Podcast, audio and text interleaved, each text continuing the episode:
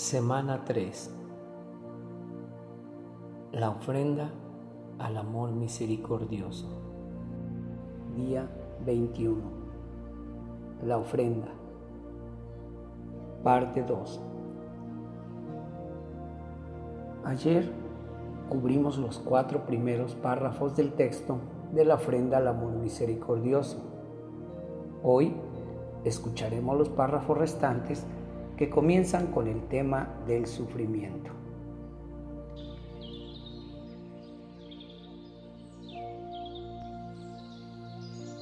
Te agradezco, Dios mío, por todas las gracias que me has concedido, especialmente la gracia de hacerme pasar por el crisor del sufrimiento.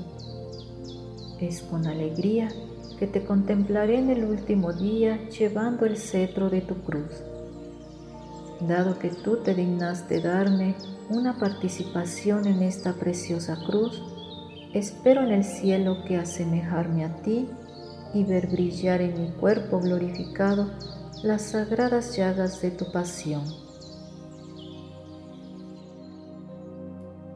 Aquí Teresa habla del sufrimiento como una gracia.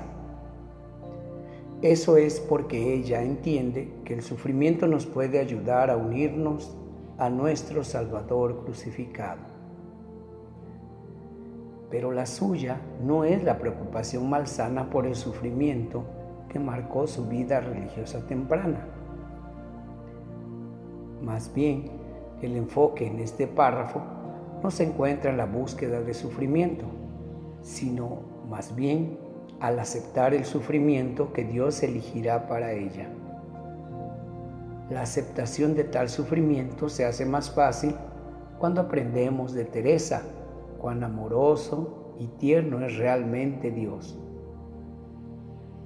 Por ejemplo, ella nos dice que Dios no puede desear sufrimientos inútiles para nosotros y que Él incluso protege sus ojos siempre que los tengamos que soportar, porque Él no quiere tener que vernos sufrir.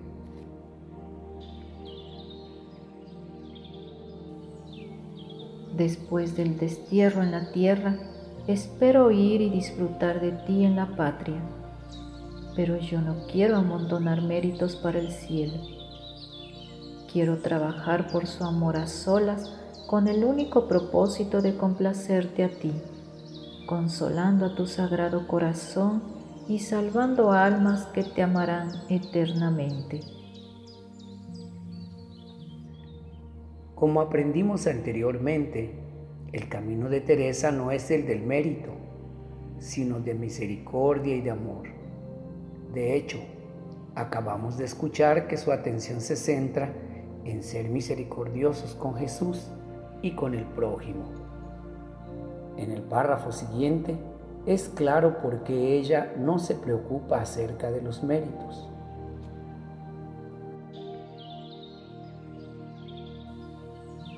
En la noche de esta vida me apareceré ante ti con las manos vacías, porque yo no te pido, Señor, contar mis obras.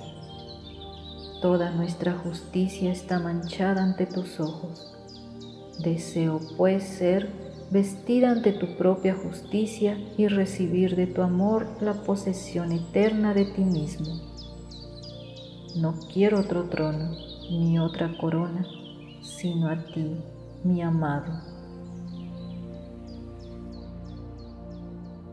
Por lo tanto, no queriendo reunir méritos con las manos hacia abajo, Teresa quiere presentarse ante el Señor con las manos hacia arriba, pobres y vacías, listas para recibir el regalo de Dios mismo. Y de nuevo, ella no está preocupada aunque con sus manos vacías, llena de debilidades e imperfecciones, ella no teme. ¿Por qué no? Bueno, porque ella sabe esto acerca de Dios.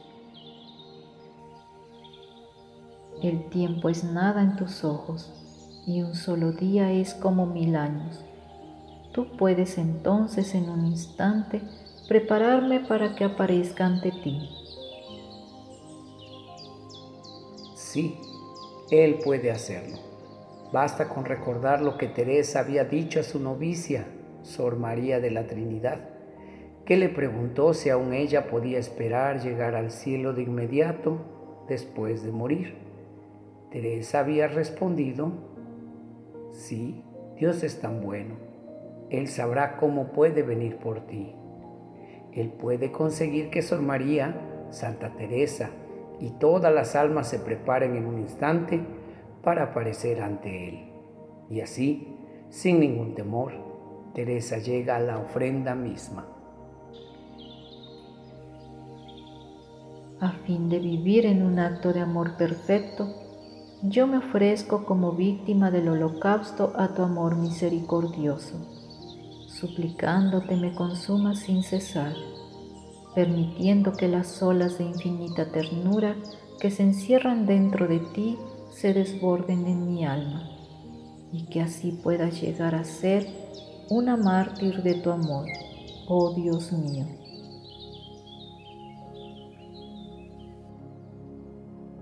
Así, ofreciéndose al amor misericordioso y no a la justicia. Teresa se abre a sí misma no a recibir las ondas de dureza infinita, sino de infinita ternura. Muy bien, pero ¿qué tiene que ver esto con vivir en un acto de amor perfecto? Aprenderemos más sobre esto más adelante. Por ahora, sin embargo, en el martirio. Que este martirio, después de haberme preparado para que yo aparezca ante ti, finalmente hazme morir y que mi alma emprenda su vuelo sin demora hacia el brazo eterno de tu amor misericordioso. Muerte y martirio. Eso suena horrible. No se preocupe, morir de amor es una cosa hermosa. Es la forma en que el Señor sabe que puede venir y llevarse almas pequeñas al final de sus vidas. En concreto, Él levantará el velo de su gloria y nos acercará al final con un hermoso resplandor de amor y misericordia que no seremos capaces de soportarlo. Lo anhelaremos tan ardientemente en el momento que nuestras almas, por así decirlo, estallen fuera de nuestro cuerpo y vuelen directa e inmediatamente sin tener que pasar por el purgatorio en el abrazo de su amor. Ese es el martirio de amor, un martirio que según San Juan de la Cruz es muy suave y muy dulce, más dulce, más suave que toda nuestra vida espiritual en la tierra. Pero hasta ese bendito momento, Teresa continuará ofreciéndose a sí misma al amor misericordioso. Yo quiero, oh amado mío, en cada latido de mi corazón, renovar esta ofrenda un número infinito de veces, hasta que habiendo desaparecido la sombra, yo pueda ser capaz de decirte de mi amor en un eterno cara a cara. Ahora, mientras yo todavía no tengo un método para la renovación de la ofrenda al amor misericordioso, por cada latido de mi corazón puedo recomendar un método fácil para renovarla en cada respiración. Te lo diré más adelante. Muy bien, entonces pasemos hoy reflexionando sobre los seis párrafos de la ofrenda que hemos tratado hoy. Luego, a partir de mañana, pasaremos una semana completa en un tiempo como de adviento, de oscuridad llena de esperanza, antes de revisar todo lo que hemos aprendido y luego hacer realidad la ofrenda. Oración de hoy. Ven, Espíritu Santo, fuego de misericordia, llena mi corazón con un anhelo cada vez más profundo por Dios, hasta el martirio de amor.